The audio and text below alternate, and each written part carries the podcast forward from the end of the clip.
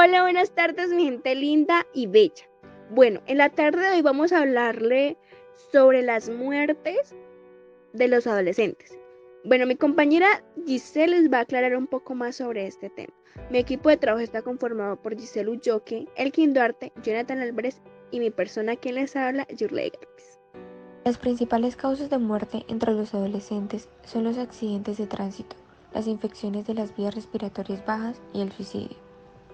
La mayoría de estos fallecimientos se podrían prevenir mejorando los servicios de salud, la educación y los servicios sociales. Sin embargo, muchos adolescentes que proceden trastornos mentales consumen drogas, sufren deficiencias nutricionales, no tienen acceso a los servicios básicos de prevención y asistencia sanitaria, ya sea porque estos no existen o porque los adolescentes no lo conocen.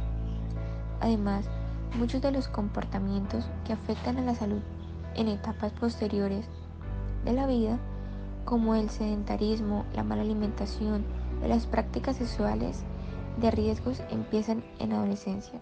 Hoy en día vemos cómo los adolescentes mueren por entrar a esos malos hábitos de otros jóvenes, como lo es la drogadicción, los robos, las peleas, entre otros hábitos. Es por eso que debemos darle charlas a nuestros hijos para que vayan por el camino correcto y no escojan esos pasos malos que no los conducen a ser buenas personas en la vida.